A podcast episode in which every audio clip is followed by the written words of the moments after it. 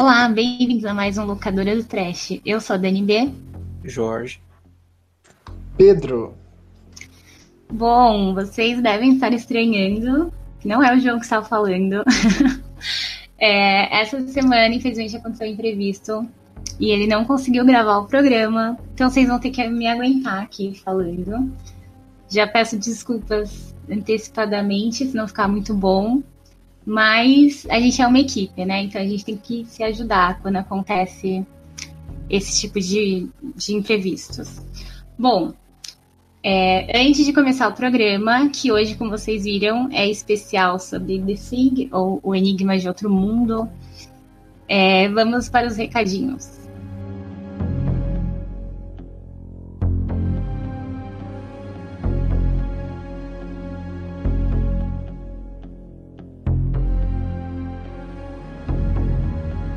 Como já é de praxe, recado para lembrar para vocês que, além do podcast, a gente também tem o site, o terrormania.com.br.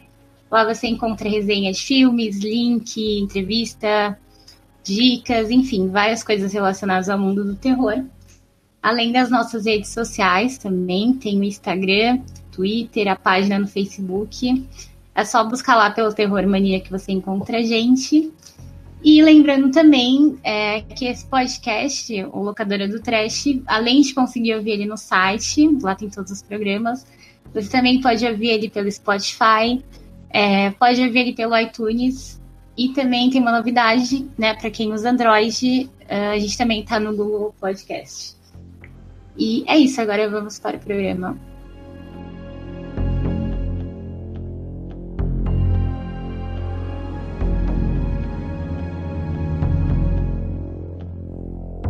Bom, voltando aqui, é, hoje, como eu falei, a gente vai estar falando do Enigma de Outro Mundo. E hoje a gente tem um convidado especial, que é o Pedro. Tudo bom, Pedro? Tudo bom, sim. Então, é, o Pedro, ele está lançando um livro sobre o filme. E a gente vai aqui conversar um pouquinho com ele para saber um pouco mais desse projeto. Na verdade, você é da editora Diário Macabro, né? Sim, eu sou um dos sócios da editora, sou editor e sócio da, da Diário Macabro. Eu que fundei a editora com, com uma amiga minha. Certo. E como foi que surgiu essa ideia? Ah, então, é, a nossa primeira ideia, na verdade, era ter apenas a revista, né? A gente criou primeiro a revista Diário Macabro, que a ideia era ter uma revista pulp. Mas depois que a gente viu os resultados, que muita gente se interessou em comprar nossas nossas revistas, que são na verdade um livro, né? a gente foi lá e pensou, ah, por que, que a gente não lança outros títulos? Talvez quadrinhos, livros, traduções. E daí começou a engatar. E estamos aí. Ah, bacana. E quais são as principais obras que vocês já fizeram assim ao longo desse tempo? Faz muito tempo, aliás, que, que existe essa editora? Não, não, ela tem muito pouco tempo de criação é, a editora ela começou a funcionar de verdade no início desse ano. Antes, antes disso, a gente só funcionava com uma revista Diário Macabro.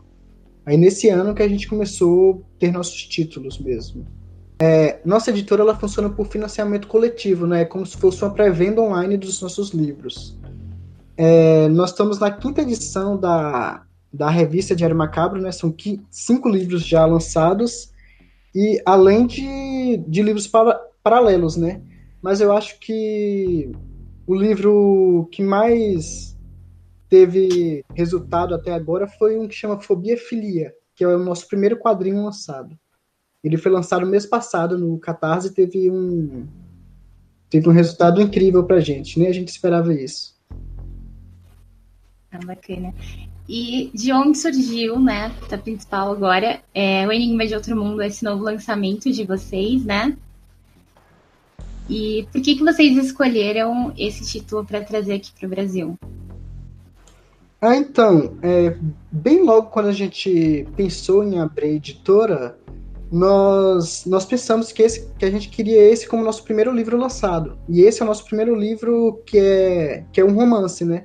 Que nós, todos os nossos livros anteriores são antologias de contos.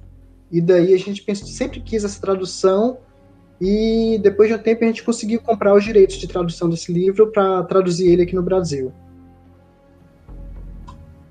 Esse livro é. nunca tinha chegado no Brasil antes? Não, ele nunca tinha chegado. Nem, nem mesmo o conto, né? Que ele antes, antes de se tornar livro, ele era um conto. O conto que inspirou o, o filme. Só que por volta de 2017, 2018, o pessoal da família do, do escritor encontrou, encontrou a versão expandida, que era praticamente um livro, né? Tinha muita coisa a mais. Se eu não me engano, o conto original é. O título original é Who Goes There, né? É sim. O título original do, do conto é Who Goes There, que ele saiu na, na revista do, do Campbell.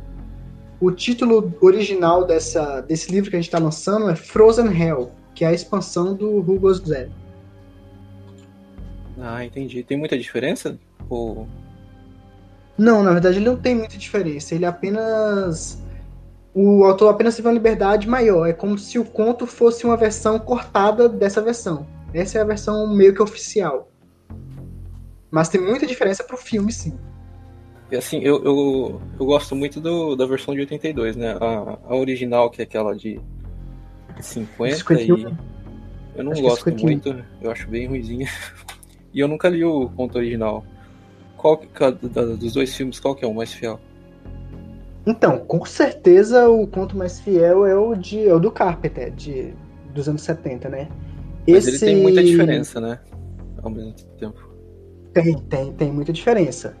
Esse dos anos 50, ele é completamente diferente. A criatura dos anos 50, ela era tipo uma planta, né? E, e isso não tem, não tem nada disso no conto. O dos anos 70 tem muito mais similaridades. É basicamente o, o filme dos anos 70, só que a maior diferença que tem é, é a criatura. Que a criatura do filme ela é, é bem meio que subliminar. Ela só aparece enquanto ela está transformada ou ou mutações da criatura, mas não aparece a criatura em si. Que, porque é, deu uma vibrada aqui. Vou, vou repetir essa parte e você corta. Sim, é melhor. Então, a principal diferença é a criatura, porque no filme a criatura aparece apenas de forma subliminar, mostrando as mutações e mostra ela também como transformada em humano, mas não mostra a criatura em si, o corpo dela. No livro, ele descreve, descreve completamente a criatura, tipo os contos do Lovecraft, né? Quando ele tenta descrever as, as criaturas dele. Que é uma. Que é algo que não tem nem referência a isso no filme do, do Carpenter. Que ele é um, um ser azul com três olhos vermelhos, cheio de tentáculos. Inclusive, em em nosso financiamento coletivo, a gente colocou uma, um, um amigurumi dessa, dessa figura, que é um ursinho. Ah, eu vi lá. Bem Aquele lá é o bicho, basicamente. Nossa, mas então no, no, no, no, livro ele tem uma forma original, né? Porque no, filme dá a entender que ele nunca teve uma forma mesmo, né? No, no começo sim, do filme ele aparece com uma forma meio insectoide, mas dá a entender que tipo aquilo já era uma forma que ele tinha absorvido de outro ser, né? Sim, com certeza. Você assistiu o filme de 2011? Assisti. Eu gosto. Eu gosto, repetindo aqui. Eu gosto, eu gosto mas eu gosto. as pessoas não, não, não, costumam gostar muito, mas ele é interessante. Então, aquele filme, ele de 2011, ele não é muito fake não, é basicamente aquilo mesmo que aconteceu. A criatura não aparece em nenhum dos dois filmes e aquele ser insectoide é uma das transformações dela. Que aquele é o. A cara dividida, né? Aquele bicho. Que eles encontram no início do filme. Sim. E no. É que assim, o filme em si, o de 2011, não tem muita diferença do original, né? Ele só. Ele Eu faz... acho que o mais diferente mesmo é o primeiro, de 1950. Porque esse de 2011 ele só deu uma atualizada, assim, digamos. Esse de 2011 ele é antes dos eventos do filme dos anos 70, né? Ele é tipo. É o que é só, só, só, só, vale corrigir que o filme é de 82. O... É de 82? Ah, sim. É, o do Carpenter. Verdade. E E esse filme ele conta a história dos noruegueses, né? Que foi a primeira primeiro evento que a, do, de ataque do alienígena. E no, e no, no, livro, ele, os personagens eles seguem a mesma. Quer dizer, o filme ele seguiu a, a mesma linha dos personagens do, do, livro ou é totalmente diferente? O plot é, é mais ou menos parecido? Sim, o plot é bem parecido. O que a principal diferença mesmo é como eu disse lá no, na criatura, mas os personagens são os mesmos, os arquétipos, a forma que eles agem. Sem muito spoiler, mas, mas é bem isso. É, daqui a pouco a gente vai bater um papo melhor sobre o filme, dar nossas opiniões, etc. Mas terminando aqui só essa rodada de entrevista, é, essa, a história de vocês, como você falou, é totalmente voltada para esse universo do terror, né? E Sim. qual sua visão assim sobre esse mercado aqui no Brasil? Ah, sobre o mercado do terror, né? Então, Isso, sobre a... esse nicho do terror. A nossa editora é, é, focada no terror e no fantástico. A gente também vai publicar fantástico e no ano, a partir do ano que vem a gente vai começar lançamentos de ficção científica. Sempre nessa pegada mais, mais dark, meio pulp, né? E sobre o mercado do terror, ele não é o melhor dos mercados, mas ele, ele tem público sim. Tem muita coisa no Brasil que ainda não foi lançada, principalmente muita coisa antiga, muito livro antigo de terror que não foi lançado e a gente pretende trabalhar sobre isso, além de lançar literatura nacional, né? Que a gente todos os nossos contos que a gente lança na revista são contos nacionais e traduções de contos que nunca foram traduzidos. Sim, é, mas você acha que é difícil em questão do que você acha que é muito censurado, as pessoas ainda têm preconceito? Tipo, a gente sabe que tem um público muito grande mesmo. É, a gente também faz conteúdo de terror, então a gente conhece, mas você acha que às vezes você acaba sofrendo uma limitação, assim? Você acha que é uma coisa que está crescendo e pode ganhar mais espaço com o passar do tempo?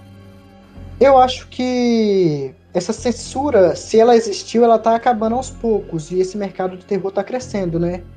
É, a Darkseid entrou aí alguns anos atrás e a gente viu o espaço que ela ganhou no Brasil, né? Foi a primeira editora de, de terror oficialmente no Brasil. E a gente viu que tem público sim, né?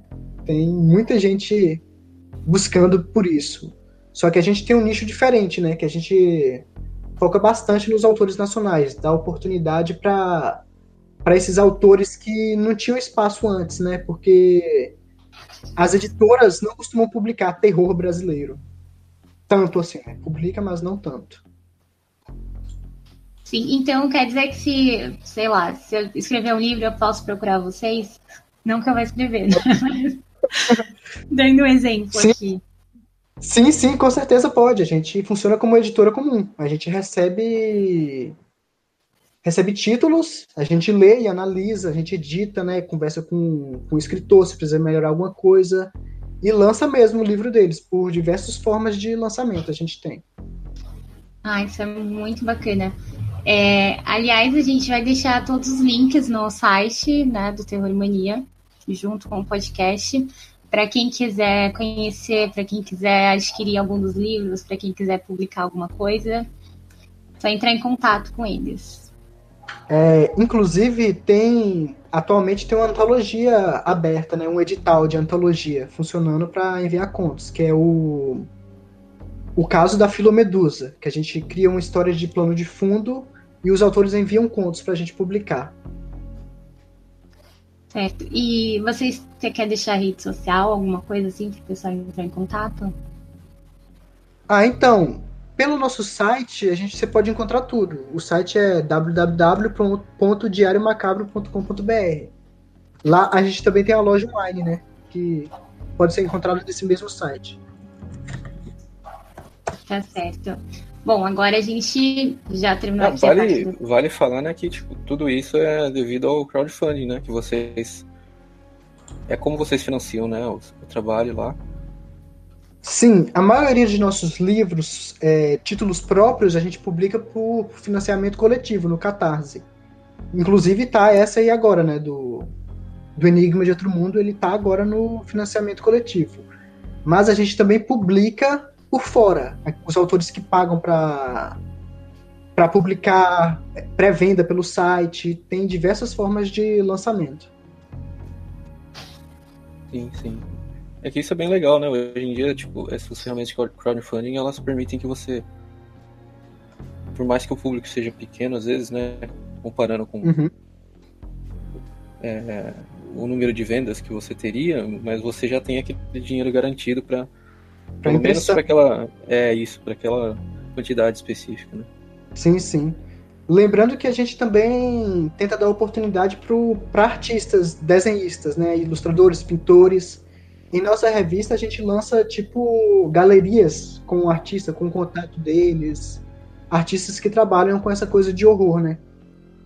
É bem da hora. Sim.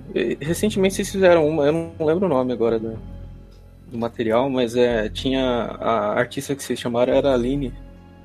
É, sim, a Aline faz a maioria das nossas capas da revista. Sim, a Aline é bem legal, eu gosto bastante do trabalho dela. É muito incrível. Eu só não sei falar o segundo nome dela, que é muito complicado, mas é bom deixar o é, link pro, portfólio Aline, dela. Aline Pisidonic Finkler, acho que é, é isso. E ela é, e ela é, é quem fez a, a capa da quinta edição, que é a última que saiu da revista, e da sexta edição, que não saiu ainda, mas a gente já tem a capa, que é uma surpresa. Sim. Mas a gente divulga lá na página para o pessoal ver também. Inclusive, a gente divulgou esse crowdfunding do Enigma de Outro Mundo, tá lá na página do Terror Mania também. Quem quiser dar uma olhada, quem quiser participar também. Hum, eu acho que, que é isso mesmo, né? Que não deixem de enviar, enviar seus contos para os editais, seus livros, suas ilustrações. A gente sempre está em busca de novos ilustradores para fazer capas, para ilustrações internas. A gente trabalha bastante com isso, de ilustração, né?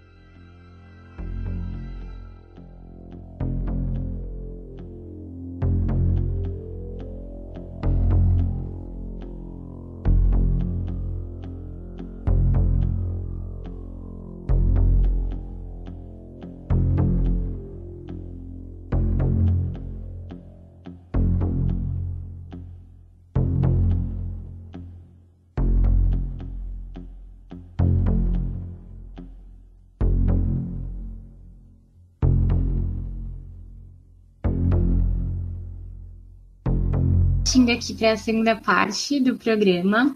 Agora a gente vai falar do filme, né?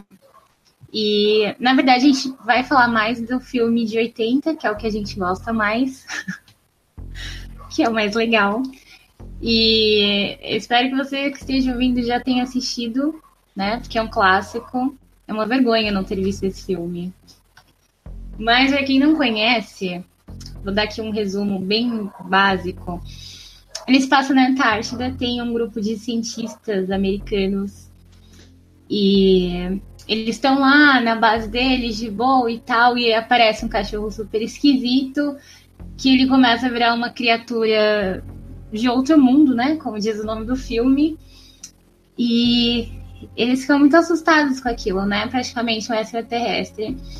Eles, aí eles comecem, começam a pesquisar sobre o que é aquilo e eles descobrem que isso é um ser que pode se transformar em qualquer coisa. E ele se aposta das pessoas e as pessoas podem morrer, enfim. Começa aquela paranoia, porque qualquer pessoa pode ser essa criatura e ninguém sabe. É basicamente isso. Não sei se foi um resumo bom. Mas é basicamente isso o filme. E, bom, vamos começar aqui. O que, que, que, vocês acham do filme? Qual a opinião de vocês? Qual foi a primeira vez que vocês viram? Vocês ficaram assustados, com nojo? O que, que vocês acham? Quem, quem começa falando? Pode falar, fica à vontade. É, pode ser vocês aí. Porque depois eu. É que... Ó, vamos. Não vamos falar assim, tipo, um monte de, de uma vez só. Eu falo um pouco e a gente vai alternando. É, não, é conversa. Aqui essa parte é, é com bate-papo, normal. Bate-papo, né? Beleza. Isso. Então.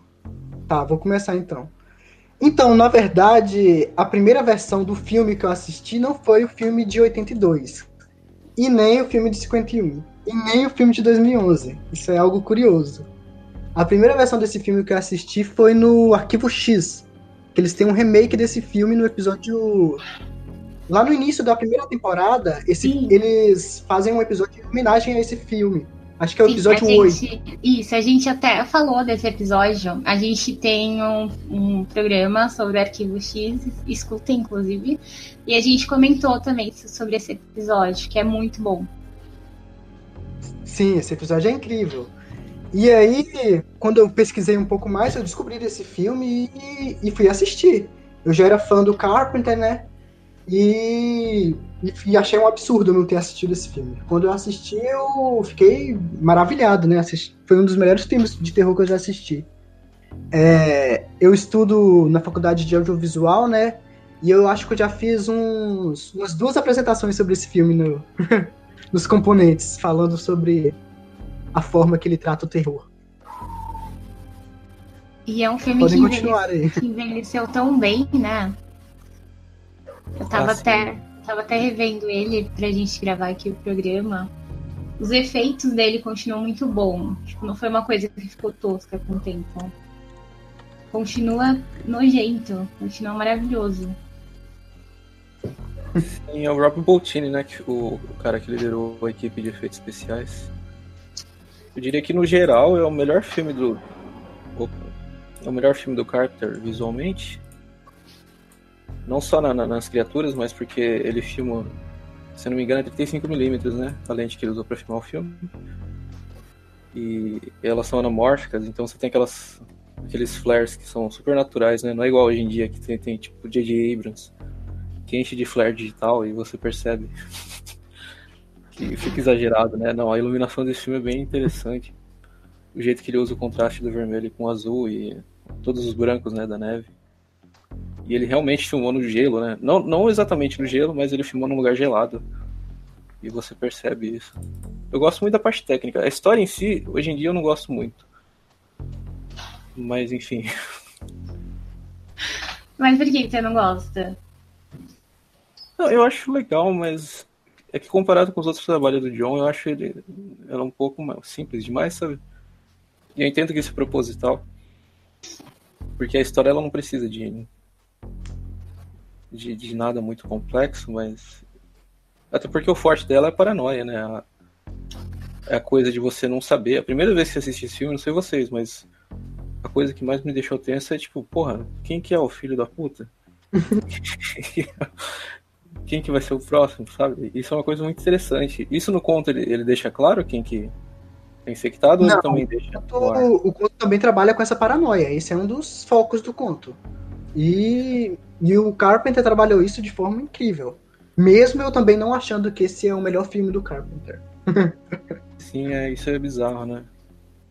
É, mas tipo, mesmo sendo um dos, um dos, melhores filmes de terror, não é o melhor do filme do Carpenter. Não porque é ruim, mas porque o Carpenter é absurdo, né? Ah, não, é. Se você comparar com a média dos filmes de terror, ele tá muito acima da média. Muito ele é tipo, um filme muito superior, mas quando você compara com o resto. Pelo menos até os anos 90. Depois ele deu uma fraquejada, mas enfim. Ah, Ai. será que deu uma fraquejada? Pô, mas... O. Ah, aquele. Qual é o nome daquele. O, o da trilogia do terror do, do, do Lovecraft? A Beira da Loucura.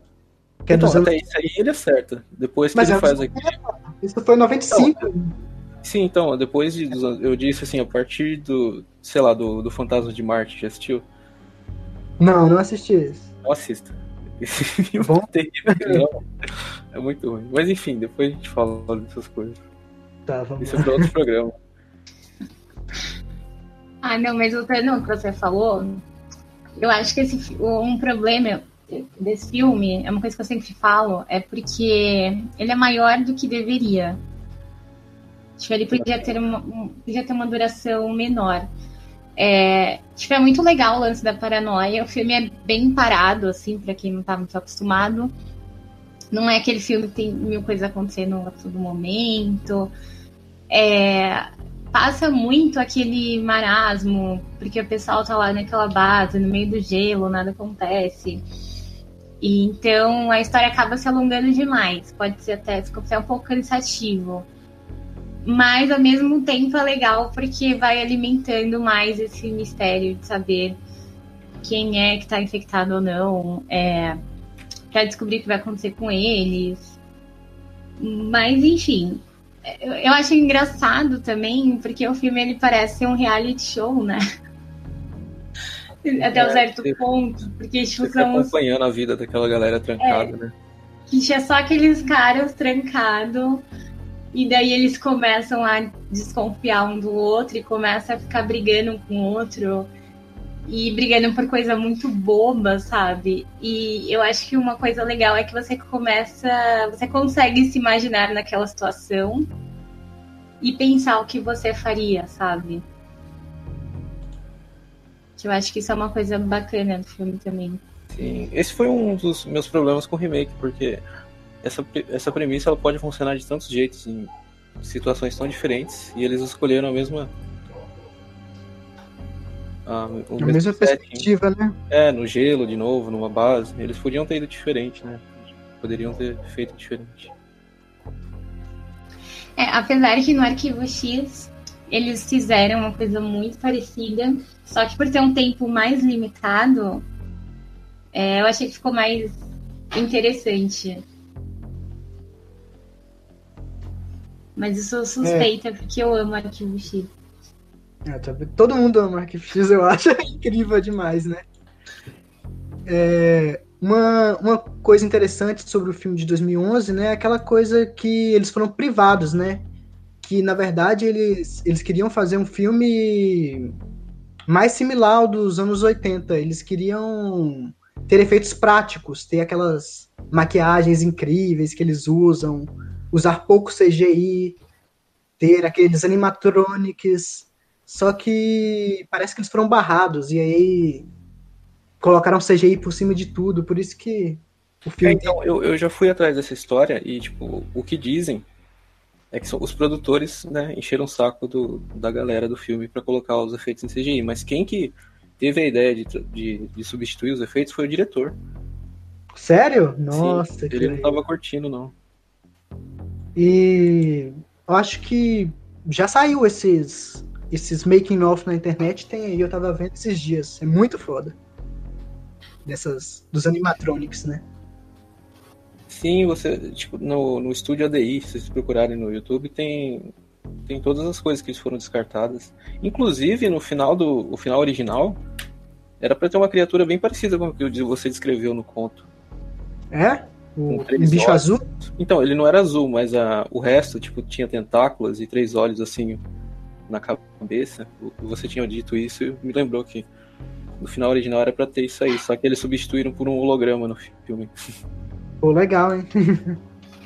é pra você ver, é, antes o pessoal tinha menos recurso e conseguia fazer coisas muito mais criativas. Sim. Só que eu, eu acho que o legal é você não ver o um, um monstro, tipo, não saber como ele é. Sim, é, mas vale lembrar que, tipo assim, a gente fala muito bem do filme de 82 hoje em dia, mas na época ele foi, né? Ele foi massacrado e poucas pessoas gostaram. Ele foi virar o clássico que a gente tem hoje ao longo dos anos. Se você ler as críticas na época, as pessoas reclamavam muito que ele era muito violento e era um filme que ele tinha pouco conteúdo. Tecnicamente, é... é, bizarro, né? Você vê como que as coisas mudam. É, mas você sabe que ele, eu acho ele bem. tem umas cenas bem fortes, assim. Não, sim, a cena do canil até hoje ela é bem forte. Tipo, apesar de você perceber que é um boneco, né? Mas a cabeça do cachorro abrindo em quatro pétalas e ele começa a esguichar um, um líquido nos outros cachorros. É muito bizarro. Inclusive, essa cena do canil tem no conto? Essa cena do canil? É. é. Deixa eu ver. Eu acredito que tem uma similar. Bem similar, mas não é idêntico, não. Mas eu acho que tem os, tem os cachorros, sim. E no, no conto, ele, ele é tão grotesco quanto o filme, ou isso é coisa do John mesmo? Que ele é maluco do cara e adora colocar gore no é, é coisa do John, é coisa do John Carpenter. mesmo sendo bastante violento, de certa forma, né? Mas é, eu acho que teve, teve bastante pitada do Carpenter aí. Quem é que fez os efeitos especiais desse filme, você sabe? O primeiro é o Rob Bottin. Ele era o líder da equipe, né? Hum. sei se vocês já, vocês já chegaram a ver como que eles fizeram as criaturas, é muito interessante, porque eles tinham pouco tempo, né? Então, sabe aquela cena que o, a barriga do cara abre e morde a... Uhum. Sei, sei. Específica, eles contrataram um cara que não tinha braços e colocaram uma máscara parecida com o do ator que tinha perdido os braços, sabe? Só que ela é tão rápida que você não percebe que é uma máscara. Provavelmente vocês não perceberam isso, né? Eu nunca, não. cara, que não. É muito bem. nunca percebi. Aquela cena, é. inclusive, essa da autópsia que eu falei, que depois a cabeça do cara cai, sai tipo um, uma porra da, da barriga dele e tipo, depois ela, a cabeça vira uma aranha, eles filmaram tudo aquilo em um dia. Imagina a pressão que tinha, porque eles não tinham verbo pra fazer mais de uma vez, sabe?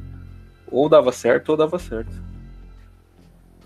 É muito muito bizarro, porque hoje em dia você os filmes hoje em dia, tipo, você grava umas 50 vezes a mesma cena e, e usa um pedaço de cada take, né? E mesmo assim fica ruim, né? Sim, então, né? Quando você tem muito recurso, às vezes a galera exagera.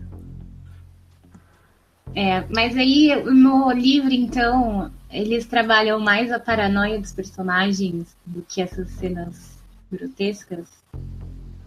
Sim, sim, ele é. Ele ele tenta ser mais ficção científica do que esse horror descritivo que é os filmes do Carpenter, né? Ah, o que é interessante também, acho que é legal para você ver a história, a história de outro ângulo, assim, né?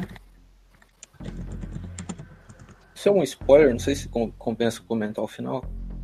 Acho que... Não, não acho que não compensa. Não compensa comentar é. o final. Mas o, o final do, do, do, conto original é tão diferente assim do. Na verdade, para eu revelar para vocês, eu ainda não li o final do conto do livro original, porque essa não foi traduzido o último capítulo ainda. ah, sim. É então já, do... já continuar na curiosidade. Sim. O sim. final do, do, do, do filme de 82 ele é bem aberto, né?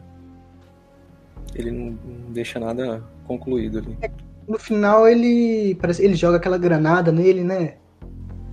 Não, então bicho, pode, é... pode falar o final? do, eu... do filme? Do filme eu acho é. que sim, né, pessoal? É, acho que sim, né? Já, já, deu tempo. Locadora do spoiler. no filme só sobra o Kurt Russell e o, e o Kate Richards, esqueci o nome dos dois personagens. É Kate Richards? É, McReady, o do Kurt Russell é McReady. Não, Kate outro... David, Kate Richards, nada a ver. Kate David é o nome do cara. Deixa eu ver. É Childs o nome do, do, do protagonista. Não, do, do, do, personagem do Kate David. Só sobram eles dois no. E tá tudo. A, a, instalação de cima já explodiu, né? E você fica naquela dúvida se um dos dois é, é a coisa, ou se nenhum dos dois é. E o filme acaba aí. Eu acho bem legal esse final, mas ao mesmo tempo ele não, não conclui porra nenhuma. Você não, não, tem certeza se a coisa vai vai sair de lá, ou, o que aconteceu com ela. Eu acho que os dois é, são a coisa. É, existe. Acho que os dois? Eu acho. É, pode ser. Eu acho que se os dois fossem a coisa, elas iam se identificar, porque eles, eles são seres alienígenas inteligentes, né? E eles, no final do filme, ainda têm uma, uma certa paranoia, né? Então, eu acho que apenas um é. e qual dos dois você acha que é? Ah, eu, eu voto no, no Kurt Russell. e você, Jorge? Eu, eu não acho que é o Kurt Russell porque a gente acompanha o filme inteiro meio que da visão dele, né? Então a gente sempre vê o que ele tá fazendo, enquanto os outros a gente nunca vê em todas as cenas. E o Kit, o Kit David, o que é o Childs, ele tinha desaparecido, né? Vocês lembram? Ele some sim, por um sim. tempo e aparece depois. Então, se tem alguém ali para ser a coisa, acho que é ele. Mas tem uma teoria maluca na internet que eu não concordo, mas a galera insiste nela, que é aquela coisa do reflexo nos olhos. Vocês já, já viram? Não. Como é Dizem que o diretor de fotografia, ele deu uma dica para você entender quem que é a coisa ou não. Que todo personagem que não é alienígena, ele tem um, uma pequena, um pequeno reflexo nos olhos, sabe? E os personagens Sim. que não, ele não, não tem essa luz. E eu acho final... uma bobeira. Então, daí no final o personagem do, do, do Kurt Russell não tem, mas eu acho que é só uma questão de iluminação do cenário, sabe? A galera Entendi. é maluca, ficam analisando demais. Ah, mas você pensar que o personagem dele é o único que a gente vê fazendo as coisas e de alguma forma todos os outros ficaram mortos, faz sentido ele ser a coisa. Tipo, ele se livrou de todo mundo. É, mas aí ele teria que ser uma coisa de. É, não sei, eu não sei. No, no, no conto, a, a, coisa é inteligente? Sim, ela sim, é... a coisa é inteligente. Sim, sim. Porque sim, no, sim. no filme, assim, ela parece mais uma besta, né? Do que um. É, no filme ela parece tá seguindo um instinto, né? Fazendo isso por. A única coisa de inteligente que ela faz é tentar montar uma nave, né? Ela tenta remontar um, um disco voador. No filme? É, tem uma cena que eles invadem um lugar subterrâneo que eles não mostram quem, mas alguém estava tentando remontar um disco voador. Não sei ah, se vocês lembram. Sim, sim, sim.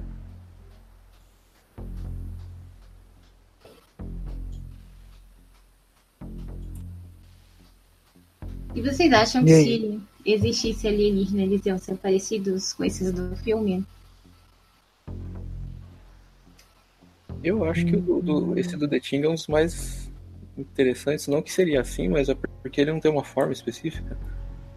Daí entra naquela coisa do Lovecraft de ser tipo uma parada super. É tão, tão fora do nosso conhecimento que a gente não consegue nem conceber, sabe? Eu acho ela muito real, porque ela age meio como se fosse um vírus. É... Ou como se fosse mesmo não uma coisa em si, mas como se fosse um organismo vivo que se transforma. E cientificamente falando, a gente, nós humanos, surgimos desse jeito, né? Então faria sentido. Como assim surgimos desse jeito? Ué, a gente foi se transformando, a gente veio de várias outras coisas e foi virando um humano. Ah, sim, é, então, mas de um jeito mais sutil, né? De um jeito, é, de um menos... jeito mais sutil. mas. Demorou milhões de anos, né? Então... É, então, mas aí faz sentido que os ETs fossem assim. Eu não sei se faria sentido, mas eu, eu acho que seria mais interessante do que, tipo, homenzinhos verdes cabeçudos. É, tipo, não tem graça. Não, e não faz, não faz nem sentido, né? Porque por uma forma se desenvolver com quatro membros e bípede, esse tipo de coisa, teria que ter condições muito parecidas. Mas isso é uma loucura muito louca, não sei porque você puxou esse assunto. Gente, eu, eu adoro ficar brisando nessas histórias. Né? Ah, eu adoraria, inclusive, ser raptada. Se algum ente estiver me ouvindo, pode vir me buscar. Inclusive, eu vou dar um spoiler aqui, que a nossa próxima antologia temática vai ser de contos alienígenas, estilo Arquivo X. Que eu amo. Vai ser bem da hora. Já vamos fazer um podcast aqui só de alienígena. várias teorias. Bom, mas agora acho que é isso, né? Mais alguma opinião sobre o filme? Não, acho que não. É um filme bom, um bom filme. As pessoas é, é um bom filme. É um ótimo filme, qual é? é e para finalizar aqui, que nota que vocês dão pro filme? Ah, de 0 a 10. De 0 a 10 eu dou 8,5. ah. Por que? Justifique sua resposta. Por que 8,5? Ah, então, porque ele graficamente é um ótimo filme, narrativamente ele peca esse pouquinho, porque ele enrola muito, né? Mas analisando o que o Carpenter faz com tudo, com iluminação, com cores e com o terror que ele consegue causar, eu acho que vale uma super nota, sim. E você, Jorge? Não sei, eu ia falar de memória afetiva, porque faz um tempo que já não vejo ele. Pelo que eu lembro, que eu gostei muito quando eu vi, eu já vi umas três vezes, mas. Sei lá, uns nove? Ele é bom, uhum. mas eu lembro que o ritmo dele, a última vez que eu assisti, não, não me agradou muito, não. Porque a primeira vez funciona porque você não sabe o que vai acontecer, né? Você, esse filme, não, acho que ele não funciona muito pra você reassistir várias vezes, sabe? Sim, acho que não funciona. É igual o filme muito... de... Filmes de plot twist, né? Sim, sim. É uma vez que você sabe quem é a coisa, ele já perde um pouco o efeito. Mas ainda é legal pelo visual. Acho que um 8, vai. Um 8? Sim, 8 é bom, né? bom, acho que eu vou. Minha nota é 8 também. É... Visualmente também acho maravilhoso. Eu concordo com tudo que vocês falaram, né? O visual do filme é muito bom, ele é muito bem feito. É... A história é super interessante mas ele peca pelo excesso. Podia ser mais enxuto, acho que enrola demais. É, tem muita cena desnecessária, assim. Mesmo sendo um filme que a ideia é trabalhar essa paranoia e esses espaços são importantes, mas acho que podia ser menos. Mas é um bom filme, é um clássico. Vale lembrar que o, visualmente, na parte das criaturas em si, ele influenciou muita coisa. Você tem, por exemplo, Dead Space, que é um, um dos melhores jogos de terror dos últimos tempos, que é total inspirado em The Thing. Essa coisa do gore, do, dos corpos deformados e esse tipo de coisa. Mas recentemente a gente teve aquele filme The Void, vocês assistiram? Não assisti. Bem, bem parecido, também. as criaturas. Essa coisa da de usar cadáver como Referência, né? Sim, até no meu trabalho pessoal mesmo, que eu gosto de, tra... de colocar, fazer umas paradas bem bizarras, eu, eu sempre acabo voltando pro The Ting. Dá pra ver que você tem essa referência, que é fodástico, né? é, é, mas acho uma coisa que, que a gente comenta... é uma referência eterna, né, do terror. Pra todo mundo, né? Talvez ele seja um dos diretores mais importantes né, de todos os tempos. Talvez não, com certeza. Com certeza. No terror de todos os tempos, você acha? Eu acho que sim. Legal. Se você comparar com os caras da mesma geração dele. Do, desse gênero, né? Que ele tem. Que é um gênero alienígena, body horror, né? Sim. Não, mas até os outros filmes dele, tipo. O Christine, por exemplo. Você tem aquele filme. O sei lá, todos os filmes dele são bem influentes, eu acho. São bem Apesar de ser meio de nicho especificamente, né? O problema Sim. dele é que ele, tipo. Ele parou, né? Ah, é. Não sei porquê. Eu acho que ele... velhas, né? Não, não, mas eu acho que a questão do, do, dos filmes dele nunca terem feito muito sucesso, sabe? É verdade. Tirando né? o Halloween de 78, é de 78, né? Acho que sim, deixa eu ver. Que inclusive vai sair outro Halloween, né, agora? 78. Então, tirando o Halloween de 78, ele não, nunca teve um sucesso financeiro muito grande. Eu acho que ele tá meio. Deve ser ruim, porque as pessoas elogiam muito o trabalho dele, mas ele precisa de dinheiro, né? É tipo, elogiam e copiam. É, então, ele é influente, mas ele não, não é influente tipo mainstream, sabe? É bizarro, é, é complicado. Ah, mas também ele já tá, ele já tá com 70 anos, tipo. É, deixa. Deixa o rapaz livre, velho. Velhinho. O velhinho tá na hora de se desestressar, ir pro bingo, ir pro forró dos 40. Porra nada, você já, você já viu as entrevistas com ele? Ele gosta muito de jogar videogame. Pô, da hora, hein? Ele é mó viciado. Pô, uma coisa que a gente comentou aqui que passou e eu acho interessante de voltar, a gente falou que filme de plot twist fica chato de ser reassistido. Será que fica? Eu tenho, me questiono sobre isso. Depende do filme, o seu sentido fica mais legal, né? Na segunda vez que você assiste. É, o seu sentido fica mais legal, você quer assistir de novo. A Vila, por exemplo. Sim, aí já é polêmica. Nem todo mundo gosta. É polêmica? É polêmica. Eu você gosto, eu gosto. Da Vila, Dani? Mas aí eu acho que depende. É, depende, tipo, quando, quando o filme se apoia só no post twist, não tem nenhuma história interessante em volta. Ou quando o filme todo é bom, independente do post twist. Que é o sexto sentido, né? É, entendeu? Porque, por exemplo, o sexto sentido, você mesmo você sabendo já o final, o decorrer do filme é, é bom de se acompanhar. Acho que é uma história interessante de ser assistida. Porque não é só, não é só por causa do final que o filme é bom. Sim. E acho que o Enigma de Outro Mundo tem um pouco disso também, assim. É, é legal é, pelo final, é legal pelas coisas que acontecem, mas é muito legal você acompanhar é, a, a, reação dos personagens, você tentar ficar descobrindo ali as pistas ou alguma, alguma coisa escondida, sabe? É legal você prestar atenção nos efeitos, tipo, não é só o, o final em si que é interessante. Eu acho que depende. Sim, depende muito.